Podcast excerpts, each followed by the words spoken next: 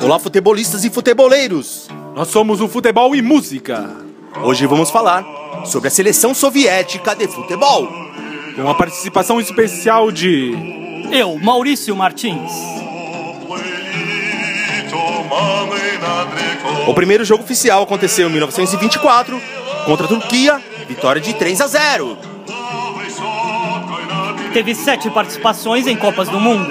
E seu melhor resultado foi em 1966, com um honroso quarto lugar. Foi campeã da Eurocopa em 1960 e vice em 64, 72 e 88. Em Jogos Olímpicos, conquistou duas medalhas de ouro, Melbourne em 56 e Seul em 88. Nessa última venceu o Brasil de Tafarel, Jorginho, Craque Neto Careca. Bebeto, e Romário. Foi a primeira seleção que jogou contra o Pelé e Garrincha juntos. Conta-se que Garrincha passou a chamar seus adversários de João depois desse jogo. Pois não conseguia pronunciar o nome de seu marcador, Boris Kuznetsov.